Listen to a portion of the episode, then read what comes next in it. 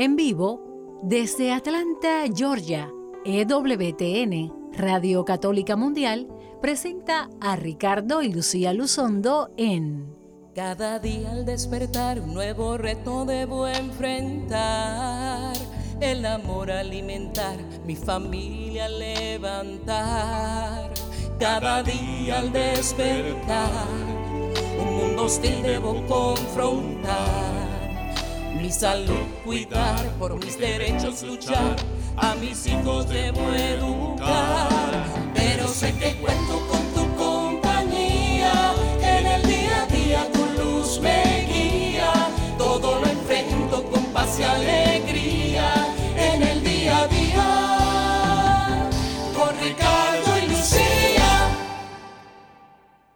Muy buenas tardes tengan todos ustedes, queridos amigos, hermanos de este subprograma en el día a día con Ricardo y Lucía.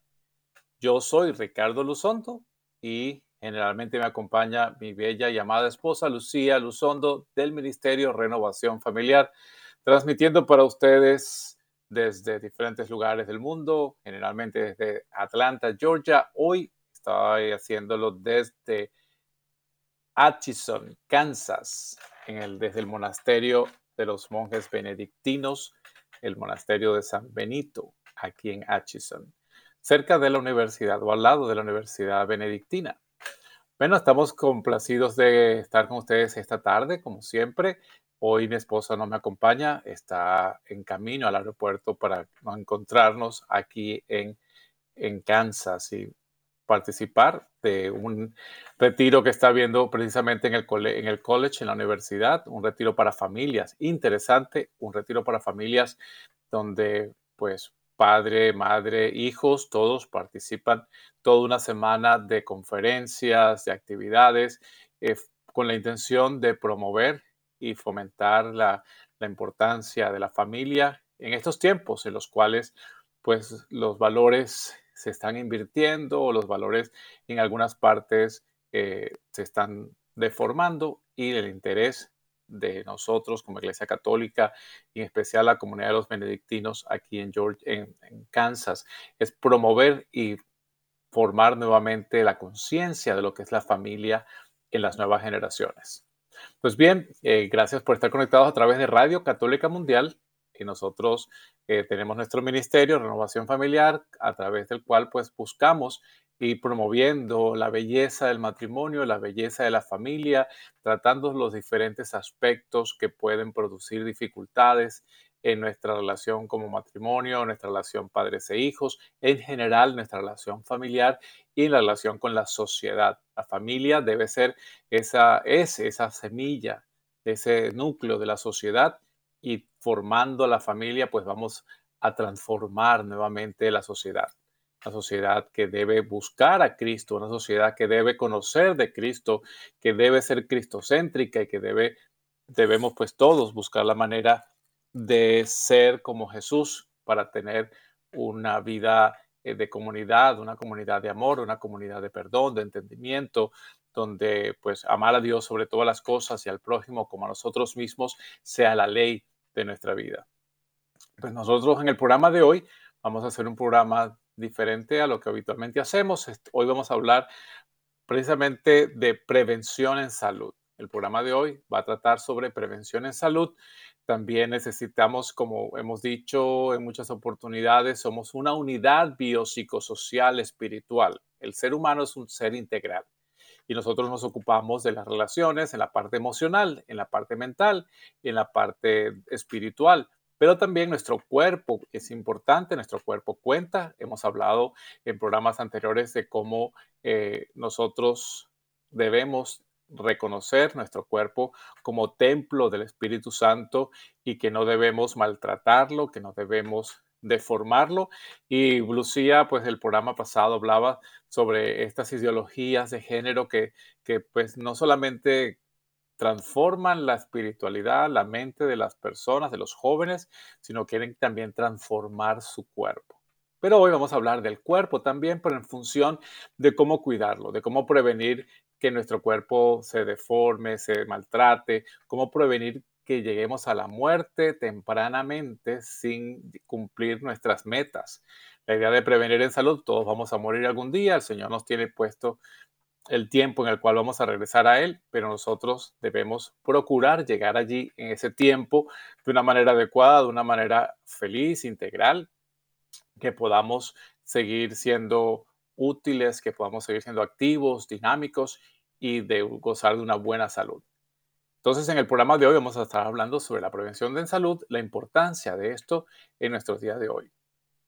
Antes de continuar con el programa, como siempre, vamos a ponernos en oración. Le pido que ustedes desde su casa, desde su carro, su vehículo, donde usted vaya, se una conmigo en esta oración.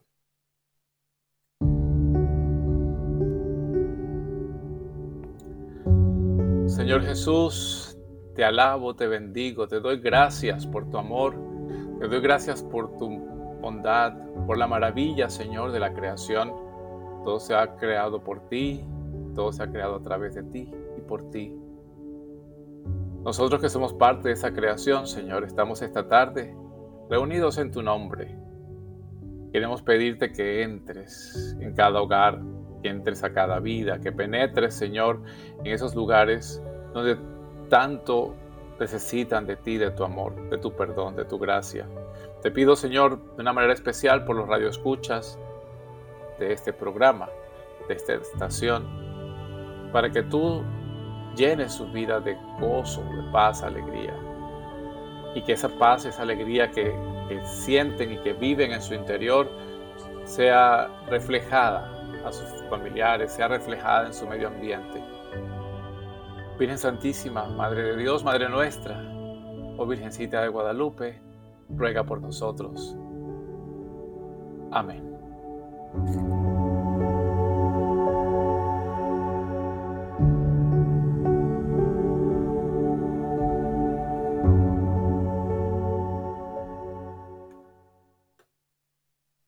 Pues bien, estamos de regreso en el día a día con Ricardo y Lucía y quiero recordarles que nuestros, nos pueden contactar a través de nuestro correo electrónico ricardo y lucía arroba gmail.com ricardo y lucía arroba gmail.com también puede visitarnos en las redes sociales. Estamos en Facebook con Ricardo y Lucía. Estamos en Instagram con Ricardo y Lucía. Estamos en Twitter con Ricardo y Lucía. O sea, pueden visitarnos en nuestras redes sociales, pueden comunicarse con nosotros con sus preguntas, sus cuestionamientos o sus agradecimientos, como mucha gente lo hace pues siempre, todas las semanas, y gracias a ustedes por mantenerse en contacto con nosotros, por permanecer pendientes de las actividades que hacemos y de todo lo que tenemos que compartir con ustedes. Pues bien, en el día de hoy vamos a hablar, como decíamos al principio, de la prevención en salud. La, Organización Mundial de la Salud, pues, eh, establece que las enfermedades crónicas, es decir, cuando hablamos de enfermedades crónicas, son aquellas que son prolongadas en el tiempo. Cronos significa tiempo en griego. Crono es tiempo. Enfermedad con enfermedad crónica quiere decir que ha estado durando en el tiempo, que se ha prolongado en el tiempo. Lo contrario de enfermedad crónica, y creo que quiero que tengan esto presente, es cuando se habla de enfermedades agudas. Muchas veces por el lenguaje entendemos que agudo es algo que duele mucho, que está agudo ahí, punzante. Pero realmente cuando hablamos en salud de enfermedades agudas, son enfermedades que se presentan repentinamente. Usted tiene un dolor de cabeza, es un dolor agudo. Pero si el dolor de cabeza se mantiene más de 7 días, 14 días, pues se convierte en un dolor de cabeza crónico ya es un dolor de cabeza crónico, ya no es agudo. Agudo es cuando se presenta en el momento, usted no lo esperaba, es inmediato, acaba de pasar, o puede durar dos horas, o puede durar siete días. Pero cuando ya se prolonga más de allí, pues se habla de, de crónico. Usted puede tener una diarrea aguda, es decir, usted estaba bien y de pronto se le enferma el estómago y empieza a tener evacuaciones frecuentes y eso se llama una diarrea aguda. Puede durar normalmente hasta 10 días. Si usted tiene ya más de 10 días, pues se convierte en una diarrea prolongada. Y si ya tiene más de 15 días, pues ya se habla de una diarrea crónica. Entonces, cuando hablamos de enfermedades crónicas, son aquellas que, se, que pueden durar en el tiempo y pueden durar meses, años. Entonces, Eh, después de esta aclaratoria, las enfermedades crónicas que no son transmisibles, es decir, no son enfermedades infecciosas, no son enfermedades como el COVID, transmitidas por virus o transmitidas por bacterias. Las enfermedades crónicas no transmisibles son responsables del 63% de las muertes anuales a nivel mundial, las cuales se caracterizan pues porque son de progresión lenta y en muchas ocasiones pueden ser asintomáticas, es decir, no dan síntomas hasta que, los está, hasta que la enfermedad está bien avanzada. Entonces, el 63% de las muertes anuales, es decir, más de la mitad de las muertes anuales son por enfermedades crónicas. Entonces, si nosotros podemos prevenirlas o diagnosticarlas a tiempo y prevenirlas para que no se presenten o si se presentan, no, lleguen a sus estados avanzados, pues podremos garantizar o lo más posible que nosotros no vayamos a morir dentro de ese 63%, que nos podemos morir de viejitos o nos podemos morir por otra causa que, que no sea de estas enfermedades que hemos podido prevenir y tratar. En el día de hoy, pues ah, vamos a hablar específicamente de las que precisamente la Organización Mundial de la Salud establece como las cuatro principales causas de muertes eh, crónicas no transmisibles, siendo pues la primera las enfermedades cardiovasculares. Dentro de ellas pues tenemos el infarto agudo de miocardio, los accidentes cerebrovasculares y lo que llaman el síndrome metabólico. Pero yo voy a meter también, aunque ellos no lo mencionan en esta, quiero meter otra causa que sí es también causa de muerte cuando no se previene porque lleva probablemente a un infarto de miocardio o probablemente a un accidente cerebrovascular y es la hipertensión arterial. La hipertensión arterial. Otra causa de enfermedad crónica pues es la diabetes o diabetes, como la quieran llamar, está aceptado en español cualquiera de las dos formas. Usted puede decir diabetes si lleva el acento en la A o si no se lo pone, pues dice diabetes y cualquiera de las dos es aceptada. Eso cualquiera de los dos lo aceptamos, no lo que mucha gente dice diabetes, no es diabetes, es diabetes o diabetes.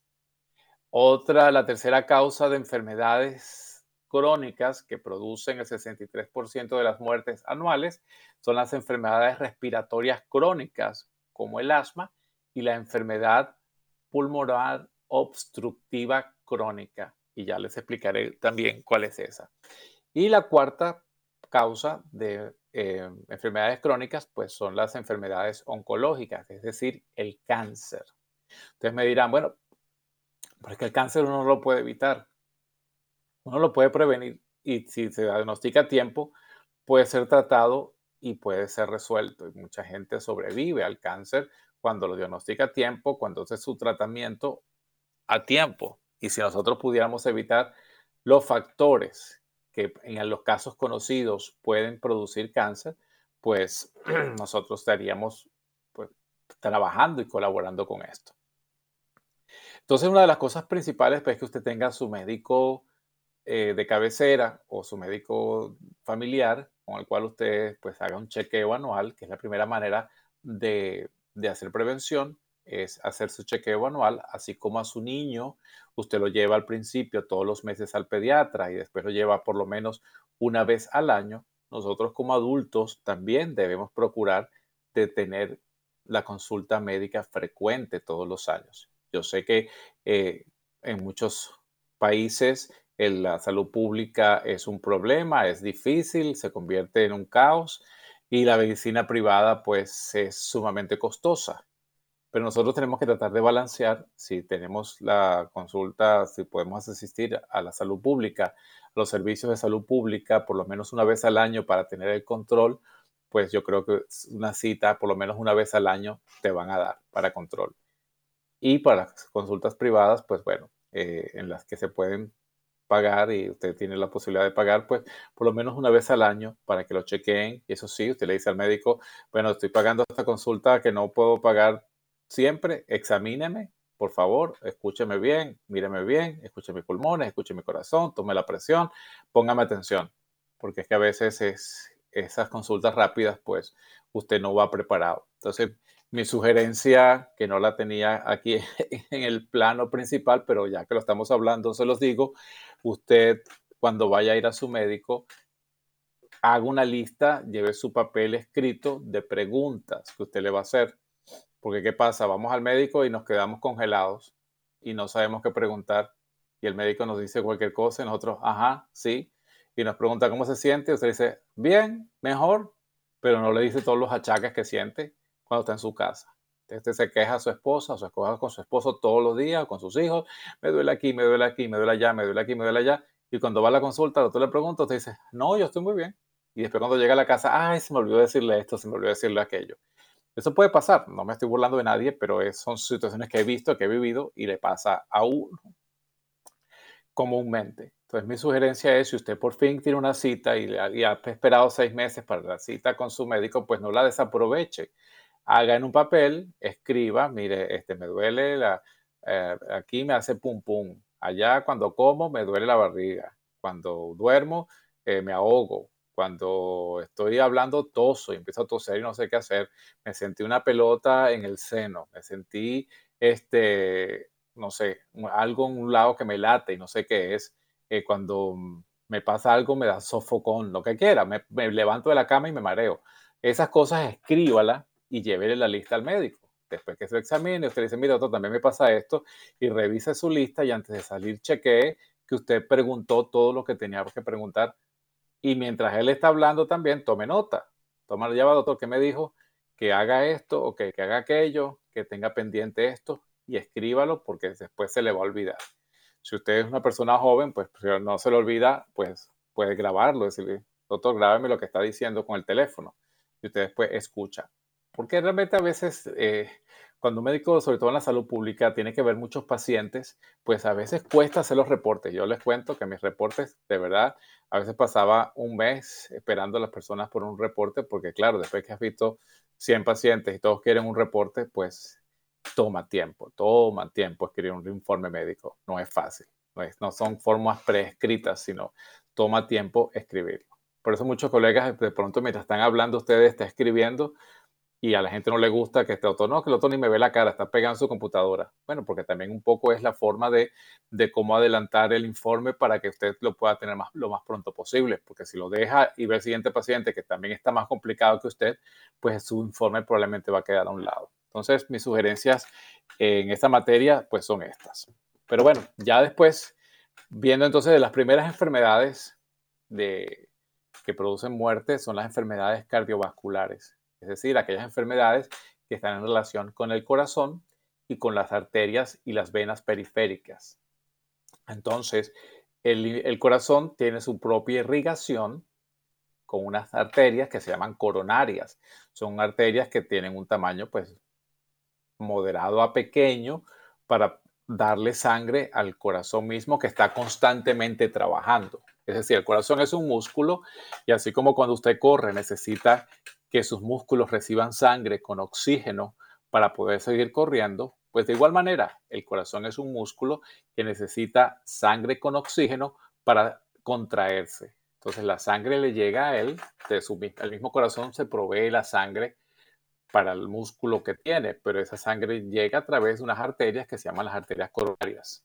Estas arterias, al igual que todas las arterias del cuerpo, pues son propensas a obstruirse especialmente cuando tenemos dietas que no son adecuadas.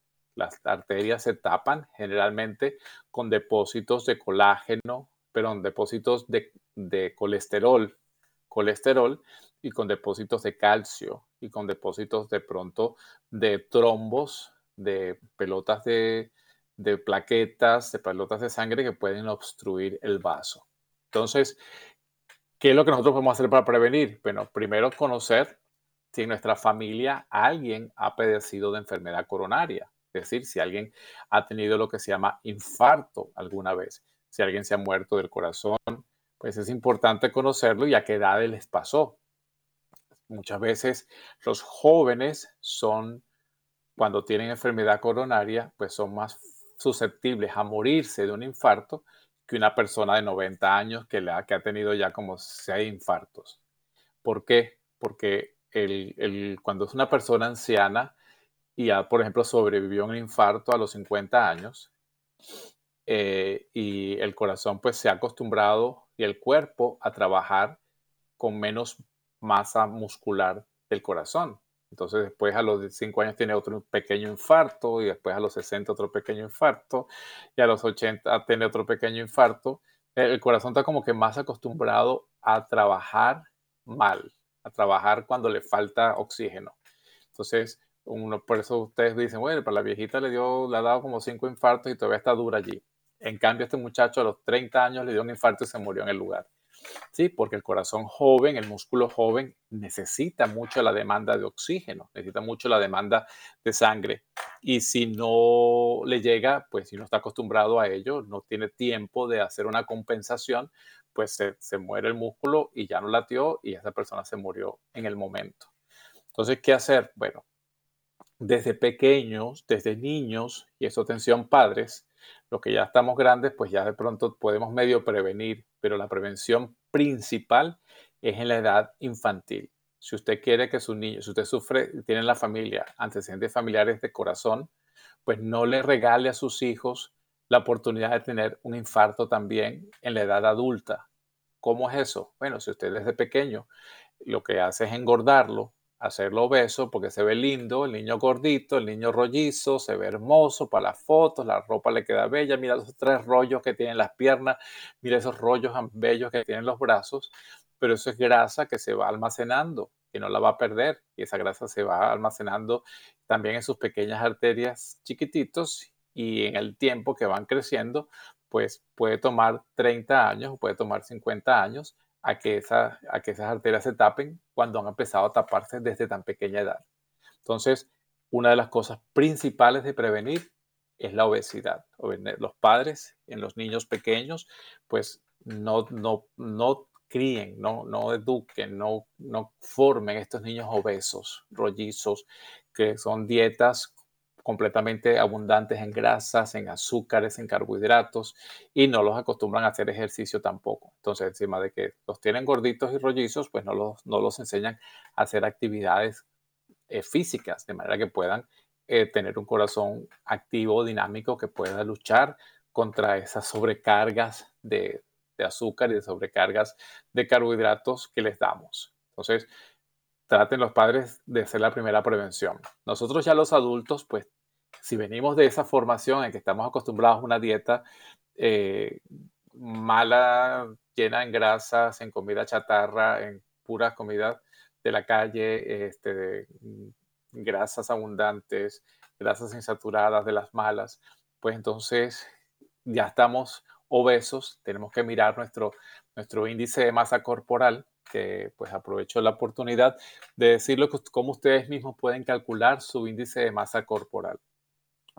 Ustedes que están acostumbrados, por supuesto, al sistema métrico es más fácil. Entonces usted se, se mide, se pesa y divide el peso entre, entre su talla, pero la talla al cuadrado. Es decir, explico, si usted mide un metro ochenta, son 1.8. 1.8 al cuadrado, pues lo que eso da, se va a dividir su peso en kilos entre esa talla al cuadrado. O lo pone en centímetros, también lo puede poner en centímetros. Sería 180 centímetros y eso podemos hacerlo fácilmente. Si usted tiene la calculadora en su mano, son 180 centímetros por 180, le va a dar eh, 32.400. Entonces usted tendría que poner su peso en gramos, pero vamos, ahora vamos a hacerlo en kilos. Entonces, kilos entre la talla al cuadrado sería 1.8 metros. 1.8 por 1.8, pues eso da 3.24. Eh, si yo peso ahorita 85 kilos, entonces sería 85 entre 3.24, que eso me va a dar 26. Ese 26.2 es el índice de masa corporal y ese índice se utiliza para establecer cuando uno está en sobrepeso o en obesidad. Para mí que me da 26, estoy en sobrepeso. Horror, dijo la gallina, como diría mi esposa. Estaba todavía y todavía estoy en 26, o sea, mi índice de masa corporal está en sobrepeso. sobre entre 19 y 25 para el hombre es el ideal de 25 a 30 sobrepeso y más de 30 ya es obesidad. O sea que si usted está por encima de 25, así como estoy yo, pues procure mantener eh, ojo en la dieta, hacer ejercicio y tratar de bajar su índice de masa corporal a 20, de 25 para abajo, que es lo que le corresponde. Si usted está por debajo de 19, pues entonces está desnutrido y eso también va a crear un problema eventualmente, que ya hablaremos después de ello. Entonces, para la prevención es bajar de peso de enfermedades cardiovasculares, es evitar que usted deposite grasas, que las grasas se vayan depositando en sus arterias y usted, además de eso, pues tenga un corazón que trabaja sanamente, es decir, recibe buena oxigenación. ¿Cómo recibe buena oxigenación? Pues cuando usted toma aire lleno de oxígeno y eso ocurre más cuando uno está haciendo ejercicio en la calle, perdón, en el campo, en la montaña, al aire libre, uno tiene más oportunidad de oxigenarse, oxigenar sus pulmones y ese oxígeno pues pasa a la sangre y llega a un corazón más energizado, lleno de oxígeno. Ahora, cuando usted fuma, usted le está robando oxígeno también a su cuerpo. Usted le está robando oxígeno cada vez que usted fuma un cigarrillo, pues esté dando una sobrecarga de, de, dióxido de carbono y entonces eso está robándole el oxígeno que usted inspira. Entonces, si usted tiene riesgo de enfermedad cardiovascular, encima está gordo, obeso o obesa, encima fuma y también pues el alcohol, que también transforma el metabolismo de las grasas, pues eso empeora también. Entonces, una manera de prevenir las enfermedades cardiovasculares, pues es tener una buena dieta, bajar de peso, no tener obesidad, no fumar y tratar de no beber en exceso, de manera que usted transforma su metabolismo con el metabolismo de los carbohidratos a través del consumo exagerado de alcohol, pues entonces usted, si usted deja de hacer todas esas situaciones, usted va a tener una prevención adecuada para no tener una enfermedad cardiovascular y morir de un infarto del corazón. Entonces, cuando se habla de infarto, infarto significa que dejó de llegarle sangre a un tejido. En este caso, el infarto del corazón, que el músculo del corazón se llama miocardio. Miocardio, si usted tiene un, un infarto del miocardio, un infarto de miocardio, eso es lo que se refiere al corazón mucha gente, y eso pues aprovecho la oportunidad que estamos educándonos en el lenguaje, que mucha gente dice, no, le dio un infarto al miocardio. No, no, es un infarto de miocardio. No le dio al miocardio un infarto. Se infarto quiere decir un infarto de miocardio, es decir, que hay una obstrucción de sangre de ese músculo. No le da al músculo, sino el músculo se infarta. Entonces, un infarto agudo de miocardio es eso, que se tapó una arteria cualquiera de las coronarias, que son tres nada más, si se tapa una de ellas, pues entonces el terreno, el territorio donde ella lleva sangre, pues dejó de llegar sangre, se infartó esa área y pues si no se trata a tiempo, si no se recanaliza, se revasculariza esa área, entonces va a tener lo que se llama eh, una muerte de ese, de ese pedazo del corazón. Un pedazo del corazón del músculo que se muere, pues un pedazo del músculo que no, que no late, no late, entonces pues es una bomba que está incompleta, no está funcionando completamente. Entonces, esta es una de las primeras enfermedades que podemos nosotros prevenir y recuerden que prevenir para no lamentar es poder tratar de evitar estas enfermedades. Vamos a tomar una breve pausa, vamos a permitir que ustedes piensen un poco más sobre esto. Si tienen alguna pregunta, llámenos por teléfono, escríbanos y podemos eh, contestar su pregunta al aire. Eh, vamos a tomar una breve pausa. En, en esta pausa vamos a escuchar Me sostendrás. Es un tema nuevo de Caro Ramírez de Colombia. Así que gracias a nuestro productor Daniel que nos está escogiendo tan hermoso tema. Y escuchemos entonces en la voz de Caro Ramírez su nuevo sencillo, Me sostendrás.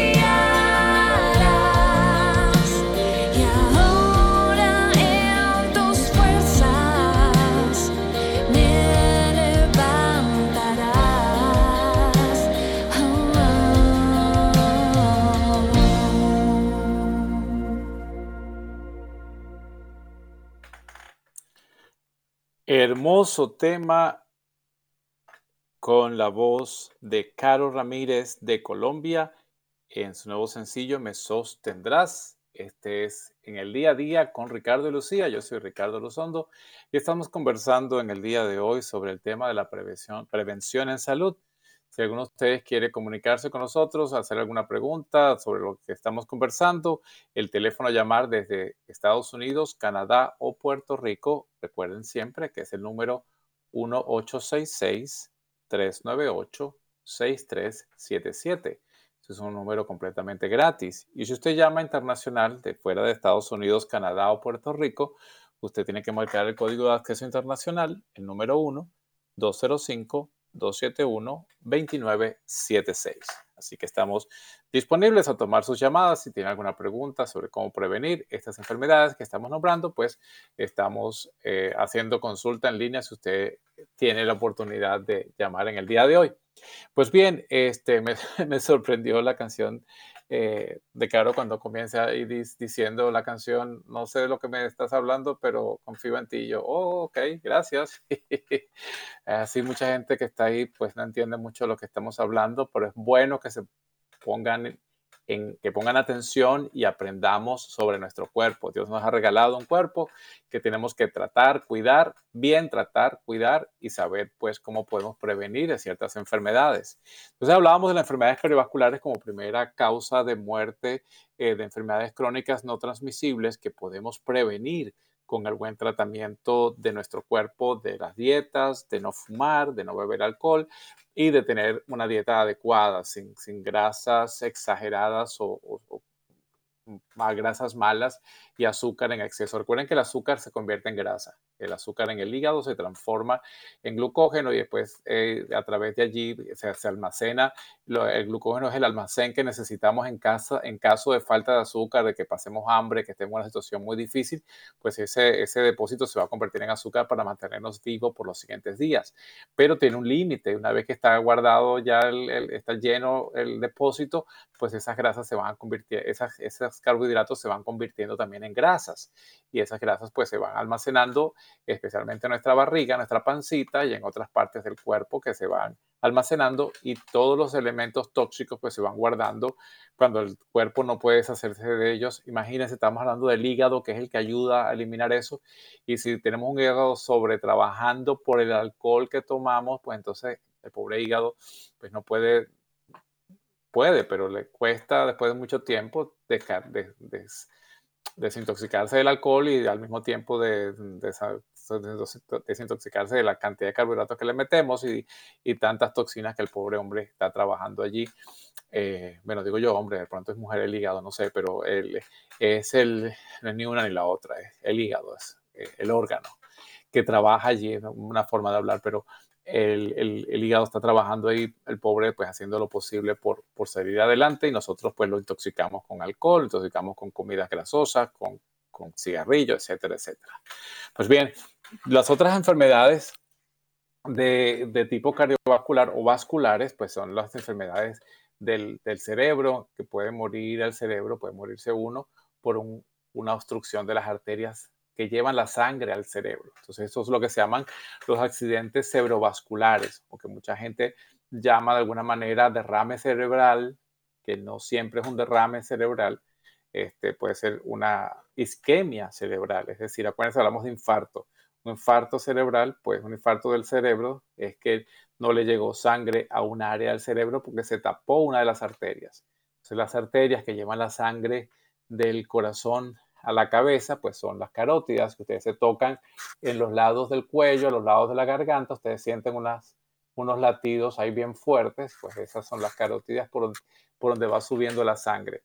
allí, imagínense mandar contragravedad sangre a través de una tubería, que si entonces la sangre está viscosa, o sea, es decir, espesa o llena de grasas, pues el empuje de hacia arriba de la sangre, pues va ayuda a que se formen, si es, una, sangre de mala calidad llena de grasa, pues se van formando placas eh, en, el cuello, se van formando placas en, las carótidas y entonces va disminuyendo poco a poco el, grosor de esa arteria que por más que se expanda con el empuje del corazón, pues de pronto se va endureciendo a medida que nos vamos poniendo viejitos y, y, obesos y con mala alimentación, eh, hay sangre que no va llegando bien y de eso, algunos de esos trombos, algunos de esas pelotitas de grasa o de coágulos que se hacen de sangre al chocar contra esas paredes que están eh, calcificadas o llenas de colesterol, pues pueden formar coágulos pequeños que van subiendo, van subiendo al cerebro y cuando llega la arteria más delgadita que ya no puede pasar por allí, ¡pum!, se tapa y eso produce un, un infarto del cerebro, que puede ser pues muy dramático dependiendo de qué tan grande es el espacio al cual no le llegó la sangre. o hay personas que lo van haciendo en territorios chiquitos y no se dan síntomas, no se dan cuenta, o de pronto un, síntoma, muy leve, y resulta que, eh, que cuando va pasando el tiempo, pues tantos infartos pequeños en diferentes áreas de la corteza cerebral va produciendo que uno tenga una demencia, que uno va perdiendo el conocimiento de la vida, de las cosas, que todo el mundo piensa de pronto que es Alzheimer, pero puede ser una, lo que se llama una enfermedad multiinfarto, es decir, que va teniendo coagulitos chiquitos a través de la vida que le van tapando las diferentes arterias más terminales de, del cerebro, de la corteza cerebral, y eso va produciendo pues muerte de áreas muy chiquititas, pero como tenemos tantas neuronas no se nota hasta que ya uno está más grande. Entonces, uno puede prevenir incluso las demencias por, por enfermedad cerebrovascular cuando uno con tiempo está previniendo estas cosas, pues eh, con buenas dietas, con ejercicio, con una vida saludable. Entonces, si alguien tiene también antecedentes familiares de enfermedades cerebrovasculares, pues es el momento de comenzar a, cuidarse, a tratarse bien. Estas enfermedades, pues como decíamos, de pronto no dan síntomas, sino en el momento que ya se expresan eh, al, máximo daño, cuando ya el daño pues puede que no sea reversible. Entonces, y dentro de esto mencionaba pues la hipertensión arterial. La hipertensión arterial, que es una enfermedad sistémica, es decir, de todo el cuerpo, aunque por supuesto el, el agente principal afectado es el corazón, pues cuando el corazón, que es una bomba, como una bomba de agua que va impulsando agua, si usted vive en un edificio y, tiene la bomba de agua abajo en el sótano del edificio y usted vive en el piso 8, pues esa bomba para llegar al piso 8 pues hace un, esfuerzo. Pero si las tuberías empiezan a tapar, pues esa, esa, esa bomba tiene que impulsar más duro y si se sobrecarga, pues deja de funcionar. Pues lo mismo, si el corazón empieza a trabajar en contra de, de tuberías tapadas, pues hace un gran esfuerzo. Y si además de estar tapadas tienen vasoconstricción, es decir, la luz disminuye el tamaño porque las arterias se disminuyen de tamaño por la presión arterial sistémica o cualquier causa que sea, inflamatoria o cualquier otro tipo de, causas, pues entonces tiene que trabajar triple para esa presión. Entonces, el corazón bombear contra una presión elevada, pues lo va haciendo que se ponga grande, se pueda distender y puede entonces eh, dañarse. Entonces, la hipertensión arterial, que se llama el enemigo silencioso, pues se puede tratar cuando se encuentra a tiempo. De pronto no se puede prevenir ser hipertenso si la hipertensión es lo que se llama esencial, es decir, que uno no conoce la causa. ¿Cuáles son las causas que pueden producir hipertensión? pues un problema de los riñones, eh, problema renal, un problema de las arterias periféricas, problemas de autoinmunes, problemas de, de diferente tipo, el sobrepeso que hace que el corazón trabaje en contra de una presión, pues el estrés también produce, puede producir hipertensión. Y entonces, cuando el corazón está trabajando contra una presión fuerte, pues se va dañando. Entonces nosotros lo que podemos hacer es, primero, simplemente tener un control de presión arterial. Todos debemos tomar la presión arterial, aunque sea una vez al año, las, personas jóvenes y sanas. Eh, cada vez que usted va al doctor, el doctor le toma la presión arterial o la enfermera, quien sea, se la toma. Y si usted en esa consulta, pues resulta que encontró aisladamente la presión un poco alta, pues debe tener un control más seguido y ver qué pasó. Hay gente que va al médico y se asusta y todo el mundo tiene la presión arterial cuando va al médico. Eso se llama, pues muchas veces le dicen una hipertensión de bata blanca. Es decir, cuando ve la bata del médico se asusta y, y empieza ahí con una descarga de adrenalina que le hace que le aumente la presión arterial y le, hacen le toman la presión y, y, lo ven, le encuentran hipertenso cuando a lo mejor no lo es. Pero aún así, esa hipertensión reactiva pues hay que ponerle atención porque puede ser a la bata blanca, puede ser al tráfico, puede ser a la discusión con la esposa, puede ser al estrés del trabajo y si usted va a estar incontroladamente teniendo cifras de presión alta por un tiempo, pues eso también hay que tratarlo y hay que estar pendientes. Entonces, si usted en algún momento le determinaron que tiene una, una presión elevada, pues debe tomarse la presión por lo menos dos, tres días seguidos en las mismas circunstancias eh, de reposo, sin angustia, sentado, primero llega, se sienta, espera que, su corazón esté a ritmo normal, que esté latiendo pues no rápido porque venía apurado o, no, tomó café en la mañana, pues trate de no tomar café ese día que se va a tomar la presión, quitar los factores que pueden producir una, una lectura equivocada. Entonces, si todos los días usted toma la presión a la misma hora, con el mismo tensiómetro, en las mismas circunstancias, y todos los días le está dando unas cifras elevadas, pues ya después de tres tomas, cinco tomas en diferentes momentos, eso puede ser un indicio de que usted tiene una hipertensión arterial. Entonces el doctor tiene que comenzar a hacer estudios eh, clínicos adecuados para para clínicos adecuados para ello. Entonces, hacerle eh, exámenes de sangre, ver cómo está su colesterol, cómo están los triglicéridos, cómo está la hormona tiroidea, cómo están eh, su hígado, cómo están sus riñones, ver qué causa, qué, causa pudieran estar haciendo eso. Y después le hacen una prueba de esfuerzo, lo llevan al cardiólogo, hacer una cantidad de pruebas, cómo usted está reaccionando a ese enemigo silencioso. Y la gente dice, no, pues yo no siento nada realmente la presión no da ningún síntoma al principio. Cuando usted ya tiene síntomas es porque esa presión ha estado elevada por bastante tiempo. Mucha gente dice, Ay, tengo un calorón, tengo la presión alta. Bueno, eso, eso no siempre es así. Puede que sea, eh, si usted ya es hipertenso y usted tiene cinco años con su hipertensión y usted sabe cómo su cuerpo responde cuando tiene la presión en cifras elevadas, de pronto usted puede decir, creo que tengo la presión alta me laten los oídos o, estoy viendo estrellitas o, siento ah, dolor en el pecho o siento angustia, siento algo siento y usted conoce su cuerpo y puede decir que la tiene alta, pero no cualquier persona puede decir, no, pues yo nunca tengo calorones porque mi abuela cada vez que tiene la presión alta tiene calorones y yo no tengo esos calorones. No se guíe por los demás, guíese por usted mismo, usted misma. Entonces, haga prevención, tómese su presión arterial en circunstancias espontáneas, tranquilos. Eh, cuando va al médico generalmente, o si no, en su casa o cuando va a una farmacia, estos lugares donde hay lugares que toman la presión, pues usted se sienta ahí, se la toma y tiene un, una toma aleatoria, que decir una, una toma al azar y así poder ver. Ahora, si usted quiere ver cómo usted reacciona ante diferentes circunstancias, pues también si está estresado, si está asustado, si tuvo una pelea, pues tómase la presión en ese momento a ver cómo usted reacciona ante los cambios ambientales. Y eso también es importante tenerlo en cuenta. Entonces, si usted ya sufre de presión arterial, ya está diagnosticada, está determinada, pues trate de cambiar su estilo de vida en el cual tratar de, manejar mejor el estrés, tratar de tener un ejercicio que lo ayude a bajar de peso, nuevamente bajar el peso, porque si usted tiene un volumen de distribución, es decir, usted pesa 50 kilos, pero tiene el tamaño de 100 kilos, el corazoncito suyo está hecho para 50 kilos.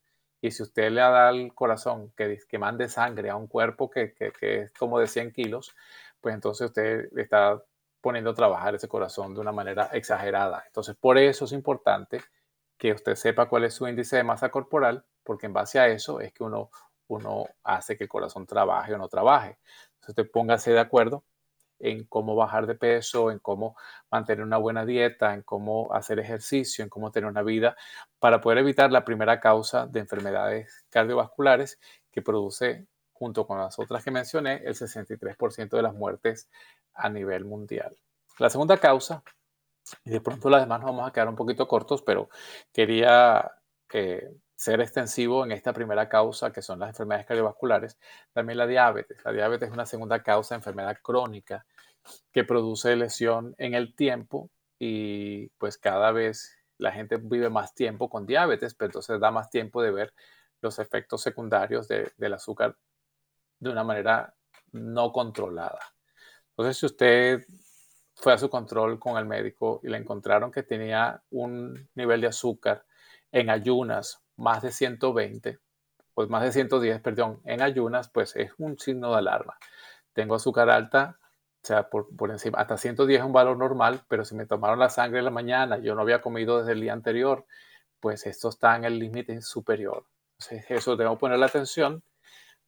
hay dos opciones, o el doctor le dice, bueno, vamos a hacer un, un nuevo examen con lo que se llama una curva de tolerancia glucosada, es decir, te dan una vez baja en la mañana, te toman la sangre al llegar, en ayunas probablemente, y te dan a beber un líquido que tiene mucho azúcar, un líquido alto en azúcar.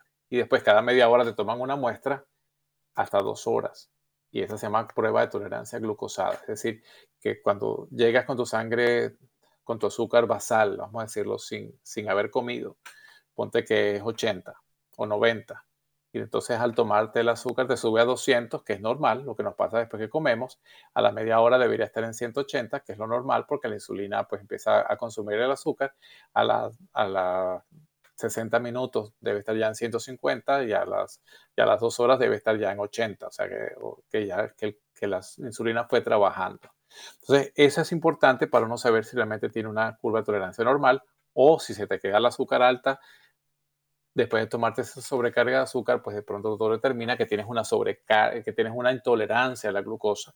Y eso hace que pues hagan otros exámenes y te tengas un control en el cual tú puedas eh, manejar eh, esa prediabetes que se llama, o si ya tienes diabetes, que tienes definitivamente curva el, el, azúcar alta continuamente por pues, problemas generalmente de la, insulina o porque los receptores de insulina ah, en el cuerpo pues están obstruidos o están disminuidos por diferentes causas como la obesidad. La obesidad también te puede producir diabetes. Si tú bajas tu peso, si bajas de peso, si bajas la masa corporal, de pronto los receptores de insulina están más disponibles y cuando consumes azúcar, pues la insulina puede trabajar con los receptores que tiene y que aunque estuviera un poquito baja, pues con los receptores que están destapados funciona mejor. Entonces la obesidad es un problema para todas las enfermedades. Tratemos de tratar de bajar de peso. Ah, es que no puedo, es que me es difícil, es que me gustan los dulces. Bueno, pero piense que usted tiene el control de prevenir sus enfermedades crónicas que le va a producir la muerte. Entonces, eh, tratándolas con tiempo y buscando ayuda y haciendo ayudas de grupos, de grupos de, amigos y, no, y de familiares que quieran bajar de peso, pues usted puede hacer un grupo de ejercicios. Em, otra forma es eh, no tener esas subidas y bajadas bruscas, porque también eso hace daño. Hay gente que hace dieta y dejan de comer por dos semanas y se ponen flaquitos, flaquitas, y cuando lograron el peso que querían, ahora empiezan a comer como locos otra vez porque ya baja el peso. Y en dos de semana están igual o peor que, antes de la dieta, ¿no? Entonces, esos, esas subidas y bajadas de peso, pues también no son, no son adecuadas, no son efectivas. Por el contrario, pueden ser hasta dañinas. Entonces, usted, que con esto, pues vamos a terminar con los consejos para la diabetes y las enfermedades cardiovasculares es tratar de bajar de peso, eh, pero de una manera consistente. No importa que no baje de peso en dos semanas. Si usted baja peso en un año, está bien, siempre y cuando se va a mantener en ese peso baja por el resto de su vida. Entonces, un buen control sobre el peso eh, está bien. Puede tomar un año bajarlo de peso, no hay problema, no se va a morir porque lo haga en un año pero sí que, de manera que usted se convierta en un hábito y, su cuerpo, la memoria celular, vuelva a, verlo con el peso bajo, de manera que cuando tenga algún aumento de, alimentos exagerados, el cuerpo diga, espérate, esto, no es con nosotros, esto no es lo que nosotros estamos acostumbrados, vamos a eliminar esta, esta cantidad de grasa que nos metieron hoy, esta cantidad de carbohidratos que este hombre o esta mujer nos metió en el día de hoy. Entonces, con, con esta forma, pues podemos nosotros prevenir y bajar de peso y, prevenir por las enfermedades cardiovasculares y la diabetes.